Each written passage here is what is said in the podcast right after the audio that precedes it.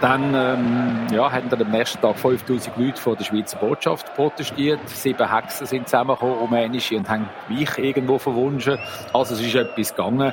Habe dann auch meine Internetseite gehackt, wo ich dann noch ein Statement abgegeben habe, ich durch mich entschuldigen, es seien zwei Fehlentscheidungen von meiner Seite her äh, wo absolut natürlich äh, nicht stimmt. Also ich tue mich gerne entschuldigen, wenn es eine Fehlentscheidung ist, aber bei diesen Sachen es eine richtige Entscheidung gewesen. Aber man hat es nicht wahrnehmen, man ist enttäuscht gewesen, man ist ausgeschieden. Ja, und da muss irgendeiner muss immer ähm, der Sündenbock sein und dann ist es halt wieder, schlussendlich ist es dann auch wieder an mir gelegen, weil es halt einfach ein wichtiges Spiel war.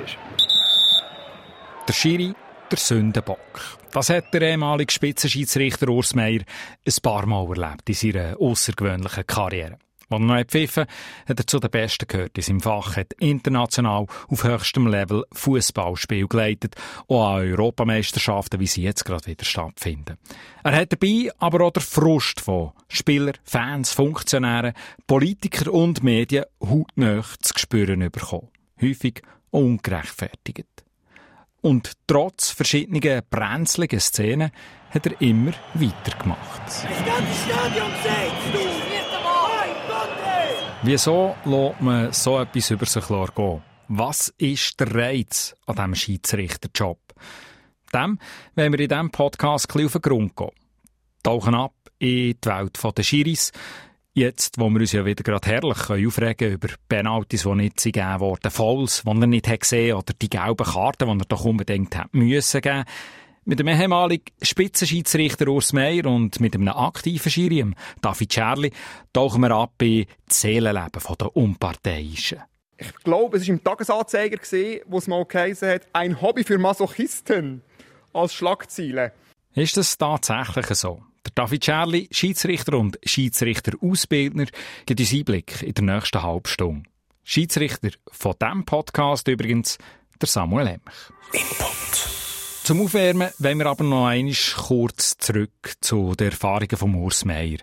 Mit ihm habe ich per Videocall geredet, weil er seit ein paar Jahren im Süden von Spanien lebt. Freiwillig, nicht etwa, weil er dort wäre untertaucht nach all den Anfeindungen. Braunbrönt und gut gelaunt schaut er mit einem Lächeln heute zurück auf die brisanten Momente. Er erinnert sich detailgenau zurück an die Spiel, wie eben das Qualifikationsspiel zwischen Dänemark und Rumänien für die Euro 2004, wo dazu hat geführt, dass er am Schluss von sieben Hexen ist mit einem Fluch beleidigt wurde und vor der Schweizer Botschaft 5000 Leute haben protestiert. Wie ist es aber überhaupt so weit gekommen? Also bei den Rumänen ist es so gewesen, die haben das Qualifikationsspiel gehabt. In Dänemark ist das gewesen. Sie sind 2-1 im Führung gewesen. Klar die bessere Mannschaft. Äh, haben gedruckt, haben dreimal oder viermal sind sie fast allein vor dem Goal gewesen, noch in der Nachspielzeit. Ich habe vier Minuten Nachspielzeit angezeigt.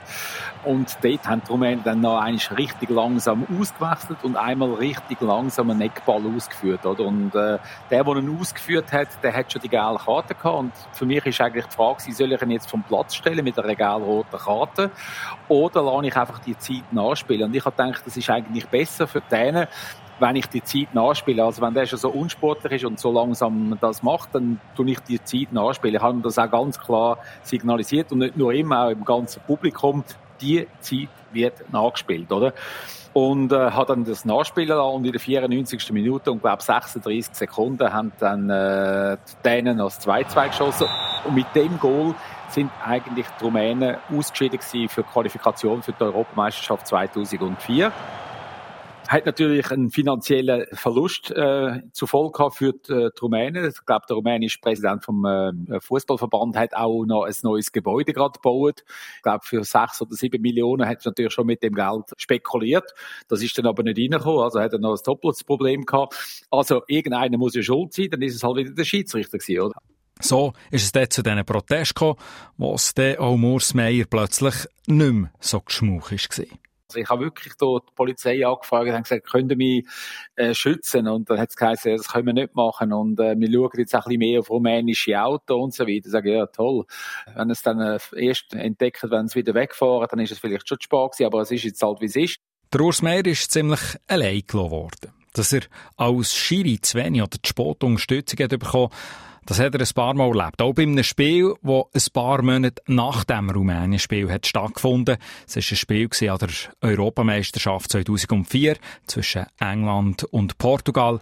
Ein Spiel, das in die Fußballgeschichte ist eingegangen das war ein äh, Viertelfinalspiel gegen Portugal in äh, Lissabon. Das läuft die 90. Minute und äh, ja, der Ball kommt von der linken Seite rein, von einem Freistoß von Beckham. Äh, geht dann irgendwo an die Latte. Von der Latte kommt es retour. Der Campbell schraubt sich auf auf zweieinhalb Meter oder noch mehr und wuchtet den Ball richtig Goal. Und für mich hat das Bild nicht gestimmt, für mich hat die ganze Aktion nicht gestimmt. Ich habe das Goal annulliert. Und die Engländer haben verloren. Und dann eigentlich ist es nur noch darum gegangen, warum habe ich das Goal annulliert, warum nicht? Und äh, ich muss ehrlich sagen, ich habe ja Bilder dort auch nicht ganz genau gehabt, wo ich äh, entschieden habe und bin dann froh gewesen, dass man gesehen hat in, in den Fernsehbildern, dass ich richtig entschieden habe, also nach dem Motto alles in Ordnung und äh, ja, von wegen. Die Engländer tun sich schwer mit der Fußballniederlage gegen Portugal. Die Enttäuschung drückt sich aus, indem Schuldige gesucht werden. Der Trainer der englischen Mannschaft kritisierte den Schweizer Schiedsrichter Urs Meier. Die britische Boulevardpresse stößt ins gleiche Horn mit massiven Schlagzeilen. Man ist voll auf mich losgegangen mit der ganzen Kampagne vier Tage auf der Titelseite von der Sun.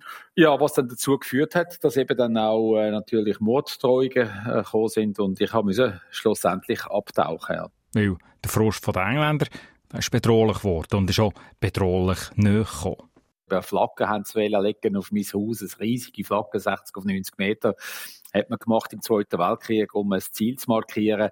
Ähm, die sind drei Tage lang in Würlos gewesen, die Journalisten, also haben jeden möglichen, haben es interviewt, hat natürlich irgendein Statement, wo einer sagt, ja, der Meier, ja, der ist schon immer so gewesen, der ist schon immer korrupt gewesen, oder keine Ahnung, was sie haben wollen hören.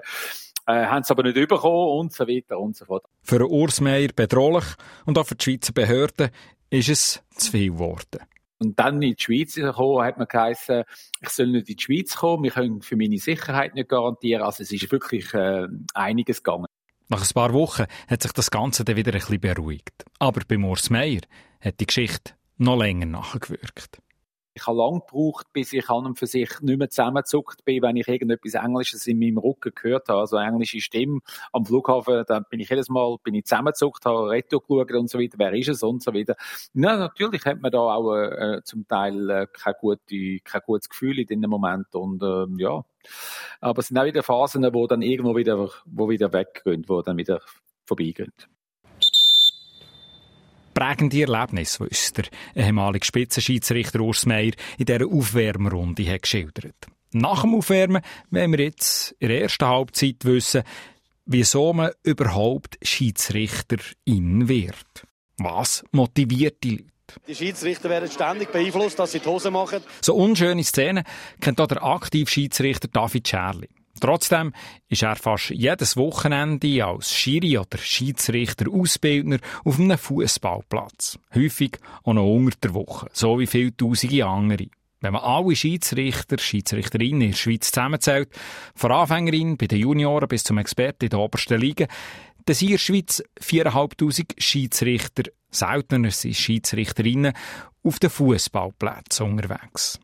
Trotz Gemotz und Anfeindungen der ist nun wirklich unfähig. Blind. Wieso letzte, letzte rote Karte? Der 32-jährige David Scherli hat selber schon fast auf jedem Level geschiedsrichtert und pfeift im Moment gerade in der zweithöchsten Liga von der Schweizer Challenge League. Daneben ist er Leiter der sogenannten Referee Academy. Das ist das Förderprogramm vom Schweizerischen Fußballverband für gute Schiedsrichter in den unteren Ligen, wo es in den verschiedenen Regionen hat, die dann so gefördert werden. Und der David Scherli ist auch Coach für die Schiris in der Innerschweiz. Zu Luzern, hinter dem Fußballstadion auf der Leichtathletikanlage, dort trainiert der David Scherli regelmässig und behaltet sich fit. Die Schiedsrichter sind schliesslich die, die fast am meisten säckeln während einem Fußballmatch. Heute kommt der David Scherli eigentlich aber nur, um mit mir über das Schiedsrichtersein zu reden.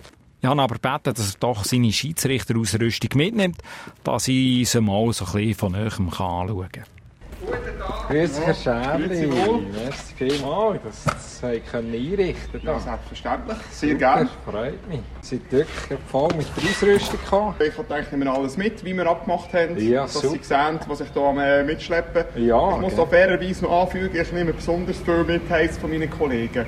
So eine Pfeife, eine rote und eine gelbe Karte kann man ja schnell in den Hosensack packen, habe ich gedacht. Ich bin darum gerade ein bisschen erstaunt, dass der David Scherli im schwarzen Trainer schwer bepackt mit Rollkoffer, vollgestopftem Rucksack und noch etwas aussieht wie eine Kameratasche auf der Tribüne von dem Leichtathletikstadion eintrudelt. Ich wollte natürlich wissen, wieso er so schwer bepackt ist und David Scherli Foto munter auspacken und erklären. Also, wir haben ähm, Fahnen für die beiden Assistenten, die, natürlich auch sichtbar sind auf dem Spielfeld.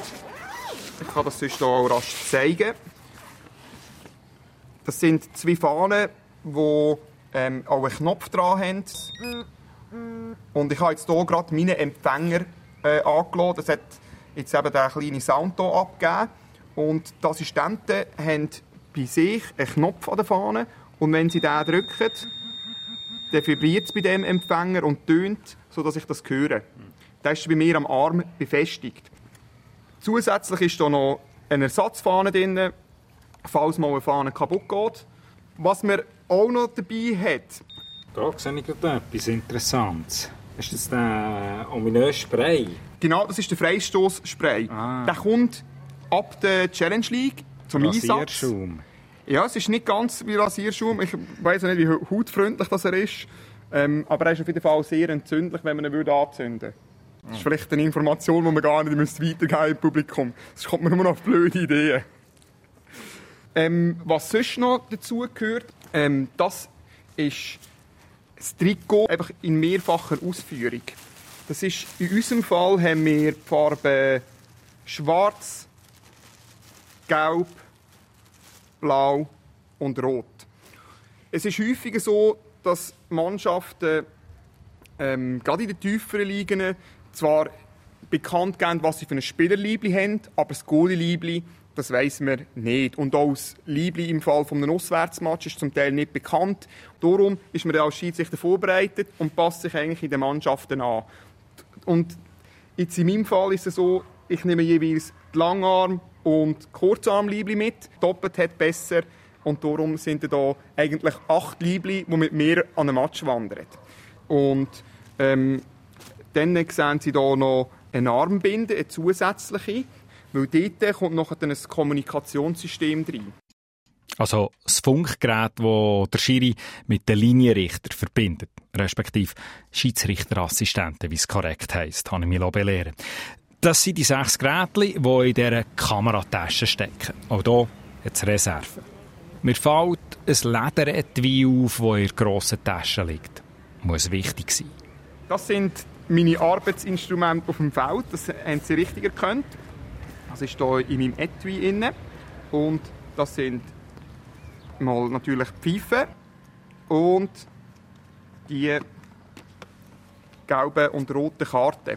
Also es kommen mehrere rote Karten und mehrere gelbe Karten mit mir aufs Feld, falls irgendwie etwas würde passieren. Man hofft das natürlich nicht, aber es hat ja auch schon Fälle gegeben, wo die Spieler im Schiedsrichter die rote Karte stibitzt haben. Ist mir noch nie passiert, zum Glück. Pfeife, könnt ihr noch ein bisschen anschauen? Jawohl, da habe ich zwei verschiedene. Ähm, das ist eigentlich eine Wissenschaft für sich. Eine Wissenschaft, die wir nicht ins Detail wollen. Aber eine kleine akustische Kostprobe von diesen verschiedenen Schiedsrichterpfeifen nehmen wir mit. Der studierte Historiker, der für das Schiedsrichterwesen gerade seinen Lehrerjob hat an Nagel gehängt, steht breitbeinig her, Knie in die Höhe, holt Luft, Zuerst Fox 40 Klassik.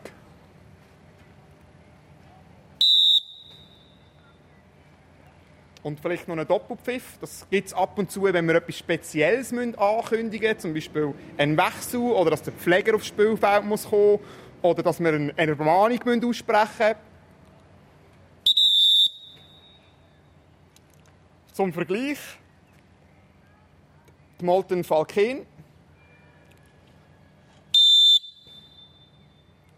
Und auch hier noch der Doppelpfiff. Jetzt weiss ich gar nicht, ob Sie einen Unterschied gehört haben oder Ah, ob es ja. einfach nervig war. Es pfeift. Was ich vor allem gehört habe, der David Scherli ist Schiedsrichter mit Liebe und Seele. Er strahlt und sprudelt richtig gehend beim Erzählen über seine Arbeit als Schiedsrichter und über seine Rolle im Fußball. Und immer wenn ihm eine Aussage besonders wichtig ist, wird der Ton ein bisschen ernster und er lehnt vor zum Mikrofon. Aber ich frage mich immer noch, wieso wird man Schiedsrichter? Ich glaube, es war im Tagesanzeiger, wo es mal geheißen hat, ein Hobby für Masochisten als Schlagziele. Und die Frage habe ich dann auch jetzt gerade in meinem Umfeld auch ein bisschen gestellt. Du, wieso bist du Schiedsrichter? So im Stil von, meine Schiedsrichterkollegen können mir da sicher helfen, dass ich eine gute Antwort bekomme. Aber ich muss sagen, ich habe ganz viele verschiedene Antworten bekommen. Ich habe nicht einfach die eine Antwort bekommen. Und vielleicht ist ja auch die Frage gar nicht so die beste oder die, die man einem Schiedsrichter stellen weil wenn Sie ein Interview mit einem Fußballer machen, wieso sind Sie Fußballer? Die Frage höre ich relativ selten, dass man eine Begründung muss finden, wieso dass man shootet. Netter Versuch, Herr Scherli. Eine verbale Schwalbe gemacht, um mir eine Frage auszuweichen. Wir probieren es nochmal. Wieso wird man Schiri? Schiedsrichter, das ist die beste Lebensschule. Man lernt, dass man sich vielleicht gar nicht immer so wichtig nehmen dass man nicht im Mittelpunkt steht, dass eigentlich niemand da ist wegen mir. Also wegen dem Schiedsrichter David Scherli geht eigentlich selten jemand ins Stadion. Und man hat eine gewisse Bescheidenheit, eine gewisse ja, Zurückhaltung auch, was die eigene Person anbelangt, wo einem unter Umständen zum Teil ein gut tun kann. Man lernt, dass man sich durchsetzen muss, dass man zu seinen Entscheidungen stehen muss. Man lernt auch, mit den eigenen Fehlern umzugehen. Sie werden einem schonungslos offenbart. Es gibt die Kritik vom spielerischen Umfeld, aber es gibt auch die Kritik von, von Seiten von, von unseren Verantwortlichen. Also man, man lernt eine sehr grosse Kritikfähigkeit auch. Man lernt zu seiner Meinung zu stehen. Man kann nicht das Fähnchen im Wind sein. Und das sind alles Eigenschaften, die, die einem im Privatleben und im beruflichen Leben auch vorwärts bringen. Das habe ich als Lehrperson, also eigentlich in jedem, in jedem Bewerbungsgespräch habe ich das gemerkt. Wieso ist der David Scherli äh, Schiedsrichter geworden und hat sich so quasi in das hineingesteigert, in das ganze Schiedsrichtertum? Ich habe einfach Freude daran. Ich habe einfach Freude daran, Schiedsrichter zu sein. An was Freude? Was macht mich am meisten Freude am Schiedsrichter sein? Es ist eine so eine gute Kombination aus physischer und mentaler Anstrengung. Man kommt, wenn man auf dem Feld ist, in einen Flow rein. So wie die Spieler. Wenn ich als Schiedsrichter auf dem, auf dem Feld stehe, dann merke ich nicht, wie die Zeit vergeht. Ich merke es nicht. Ich bin in einem Flow inne. Und das hängt mit den Komponenten zusammen. Ich muss säckeln. Ich muss mich konzentrieren. Ich darf kein Detail vergessen. Ich muss richtig fokussieren. Ich muss die Reaktionen der Spieler antizipieren, interpretieren, damit umgehen. Ich habe so einen vielfältigen Job. Ich tue Entscheid fällen. Ich zum Teil auch Leute beruhigen. Ich helfe ihnen zum Teil auch. Also, mein Ziel ist als Schiedsrichter nicht, dass ich am Schluss sagen kann, wow, jetzt habe ich 15 gelbe Karten gegeben und noch eine rote und noch einen Trainer auf die Tribüne gejagt. Das ist nicht mein Ziel. Mein Ziel ist als Schiedsrichter, dass ich an diesen Spielort hingehe und wenn ich nachher im Clubhäuschen bin, dass mir dort die Leute am besten sagen, wer sind sie oder was machen sie da, dass man mich gar nicht gross wahrgenommen hat. Und euch ist es egal, eben, dass der Applaus nie bei euch landet am Schluss. Ja, in dem Sinn eigentlich schon. Ich glaube, als Schiedsrichter gibt es andere Anerkennungsformen, die einem dann eben wichtig sind. Was? Das kann das Feedback vom Coach sein, das Feedback von den Kollegen, die das eben neutraler machen, als, als es von den, von den Mannschaften her kommt, im Normalfall. Schiedsrichter sein ist eine Lebensschule. Tönt gut. Wer tut sich aber so eine Lebensschule an, wo man meistens der Sündenbock ist, kritisiert wird und vor allem verbal angegriffen wird? Was sind das für Leute, die Schiedsrichter in werden? Das wollen wir in der zweiten Halbzeit noch kurz anschauen. Schiri werden die, was als Schüttler nicht weit gebracht. Das ist eine gängige Meinung. Eine Meinung, die nicht ganz verkehrt ist. Gilt zum Beispiel auch für ehemaligen Spitzenschiedsrichter Urs Meier mein Bild ist eigentlich immer gewesen, dass ich in der Schweizer Nationalmannschaft gegen die Italiener im San Siro Stadion 1-0 schiessen in der 90. Minute mit einer Pichiquetta, mit einem Fallrückzieher, oder? Das, äh, das ist eigentlich immer so mein Bild gewesen. Und wo ich gemerkt habe, ich kann das nicht, ich werde nicht ins San Siro Stadion kommen, einmal sicher nicht ins volle San Siro Stadion als Fußballer, habe ich gesagt, ja, als was dann? Und dann ist es relativ nahe gelegen, Schiedsrichter, das könnte sein. Und als Schiri hat es ja auch tatsächlich geklappt. Da hat er San Siro und noch viele andere grosse, volle Stadien gesehen. Hat da WM- und EM-Finalrunden gepfiffen. Champions League, sogar ein Champions League-Final hat der Urs Meier geleitet. Dabei sind seine Erfahrungen als Fußballer gleich immer noch hilfreich gewesen. Ja, quasi eine Grundvoraussetzung für seine Funktion als Schiedsrichter. Man muss Fußballfan sein, man muss Fußball lieben und man sollte eigentlich eben auch selber mal gespielt. Man muss wissen, was weh tut, körperlich und seelisch. Und wenn du das nicht hast, wenn du das nicht in dir drin hast, dann bist du immer, da bist immer so, ja, da bist du immer eher, eher so ein Beamter. Du bist immer irgendwie, du bist nicht ein Teil davon, oder? Also du solltest ein Teil von dem Spiel sein, oder? Es gibt Bilder von mir, ganz, ganz viele Bilder, wo zum Beispiel zwei Spieler aufspringen für den Kopfball und ich springe auch mit auf, oder? Ich bin auch in der Luft. Also so, das, das drinnen sein, das eigentlich eigentlich das Flüssen, oder? Das ist eigentlich was, was ich erwarte von einem guten Schiedsrichter, dass er ein, einfach ein Teil ist von dem Fußballspiel. Motivation und Liebe für den Fußball muss man mitbringen also. Aber auch einen ausgeprägten Gerechtigkeitssinn, sagt Urs Meier. Ich habe eigentlich immer mich eingesetzt gegen Ungerechtigkeit, wenn ich das in der Schule erlebt habe oder sonst irgendwo. Habe auch viel darunter müssen leiden, von der Lehrer her natürlich, wenn ich mich für jemanden einsetze. Das ist wie bei, wie wenn zwei Hunde aufeinander losgehen und du äh, gehst drin rein, wirst meistens bissen. Und äh, so ist es bei mir oft auch so gewesen, oder? Dass nachher derjenige, der eigentlich hätte müssen darunter leiden, nicht mehr der andere war, oder der andere, sondern ich bisher gewesen. Aber das ist mir eigentlich egal gewesen, weil es ist ungerecht gewesen und wenn etwas ungerecht ist, dann muss man das eben auch zeigen. Es muss einem egal sein, wenn man mal bissen wird. Verbal natürlich. Da frage ich mich aber gerade, Gerechtigkeit, das setzt natürlich auch eine Neutralität voraus. Kann man auf dem Spielfeld als Schiedsrichter wirklich immer neutral sein? Keine Präferenzen für die eine oder andere Mannschaft haben? Schließlich sind gute Schiris ja, wie gerade gehört, auch Fußballfans, leben für den Sport. Kann man da also noch absolut neutral sein? Das ist eine gute Frage. Ähm, man bleibt im Prinzip schon mal neutral, in dem, dass man in eine Rolle hineingeht, oder? Es heißt ja Schiedsrichter, oder? In dem Wort hat es ja mal das Wort Richter, oder?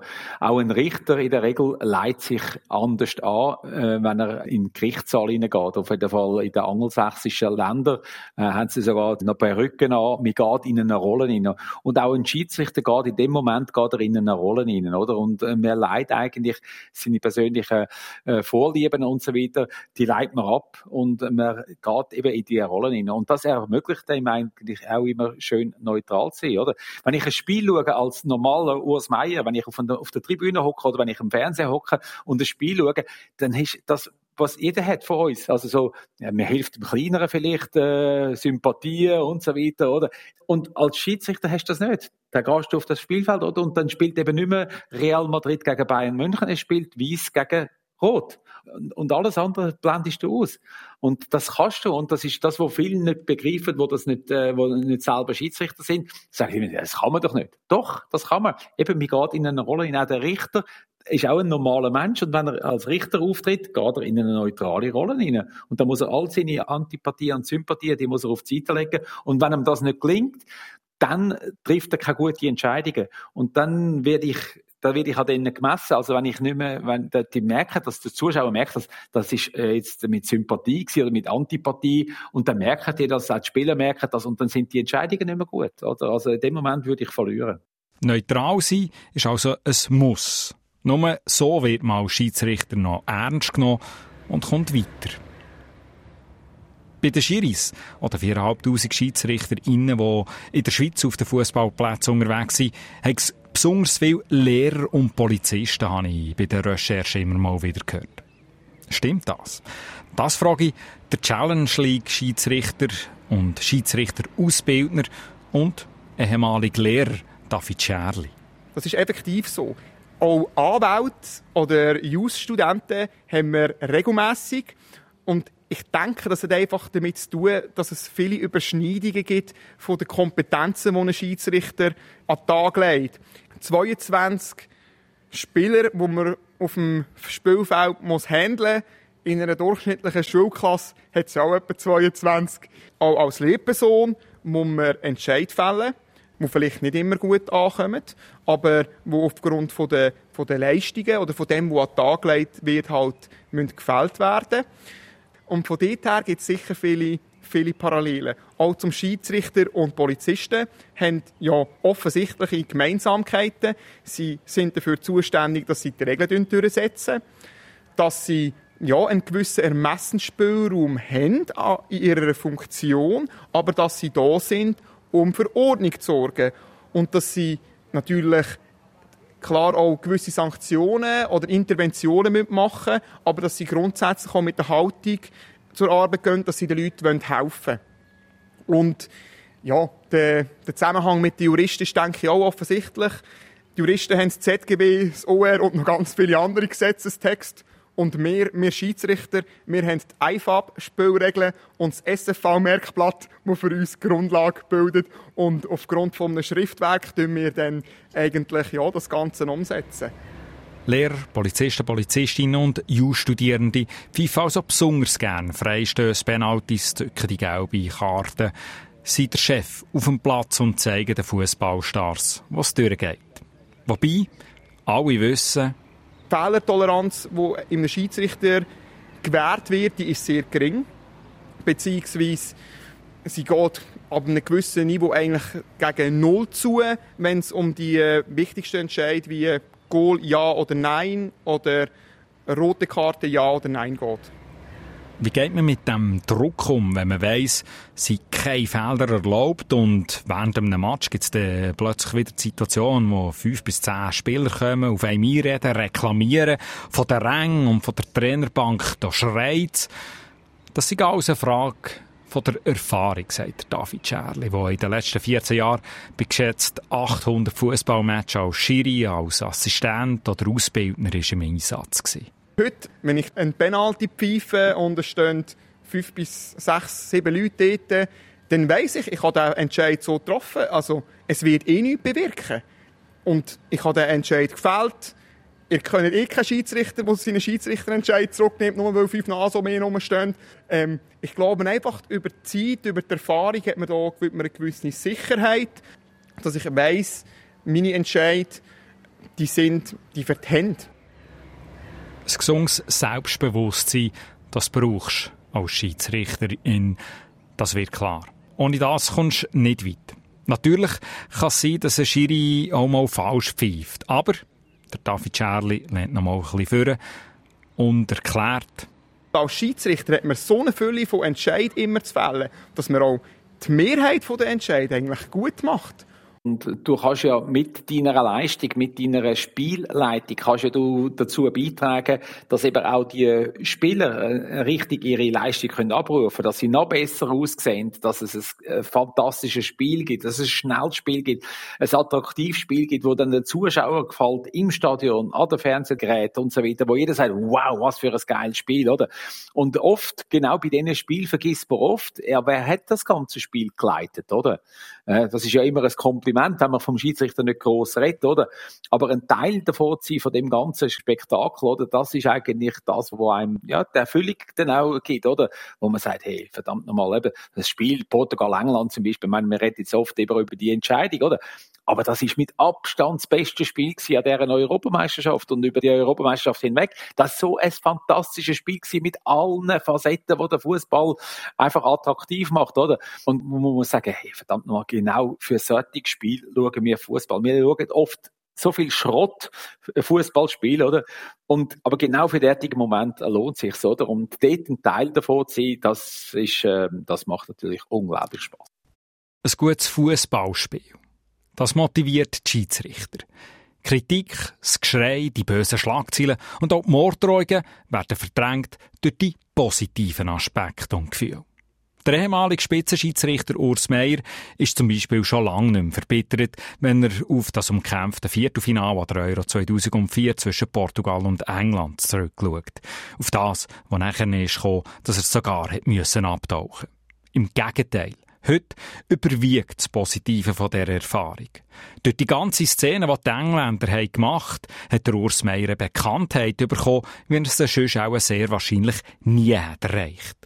Und so ist er nach seiner aktiven Schiedsrichterkarriere praktisch von jedem Schweizer Grosskonzern mal als Redner gebucht worden, ist im deutschen Fernsehen ZDF jahrelang als Experte angehört worden. Auch heute noch, 17 Jahre später, wird er immer wieder mal als Experte beizogen. Im Nachhinein, und das ist relativ schnell gegangen, habe ich genau gewusst, das ist eigentlich das Beste, was mir hätte passieren können. Also im Nachhinein danke San, danke Medien. Fertig Schluss.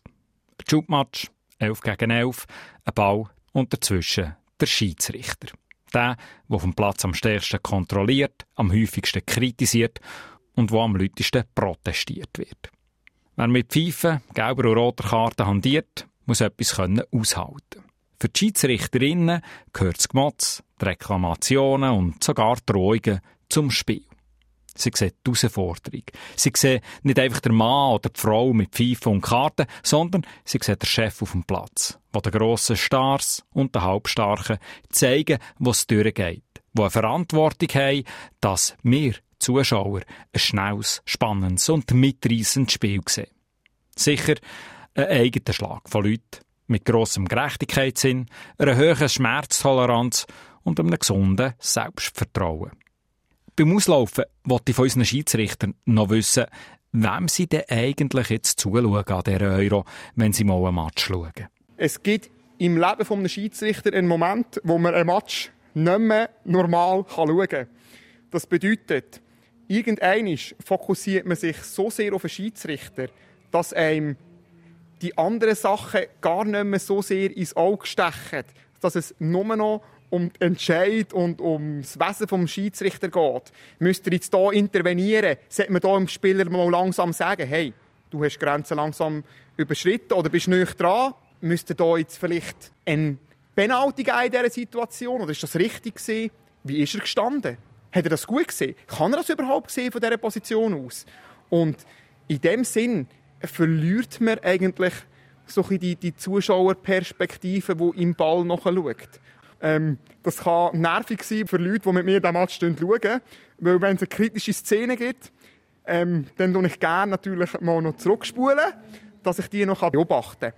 Also ich bin unterdessen so weit, dass ich tatsächlich das Spiel kann geniessen kann. Also ich habe lange Zeit habe ich immer nur den Schiedsrichter angeschaut. Also erstens mal ist der Schiedsrichter ja nicht immer auf dem Bild, vor allem eben am Fernsehen. Aber sonst äh, ist es eigentlich immer der Schiedsrichter, wo steht er, wie läuft er, wie geht er her, wie geht er mit dieser Situation um. Und jetzt ist es eigentlich schon so, dass ich mehr das äh, Spiel geniesse.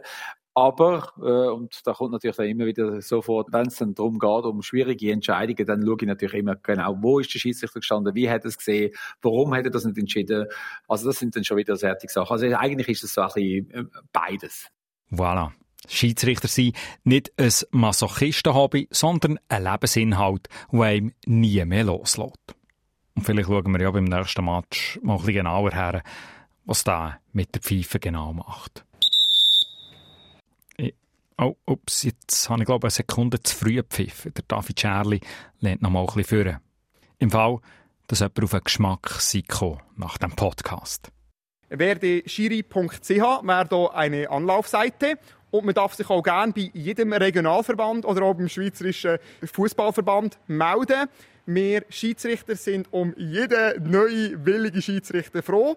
Also von dort her darf man sich gerne melden. Melden dürft ihr euch natürlich auch bei uns. Nicht zum Schiedsrichter sein, aber äh, mit Kritik, Lob, virtuellen gelben Karten, falls ihr ein Foul habt bemerkt in diesem Podcast. Wir nehmen alles gerne entgegen per Mail input at srf3.ch. Mein Name Samuel Emch.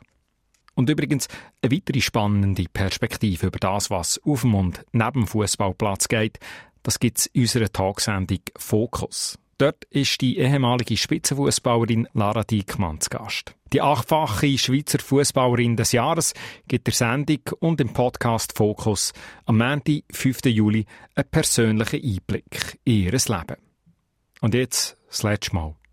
Fox 40, Klassik, Doppelpfiff.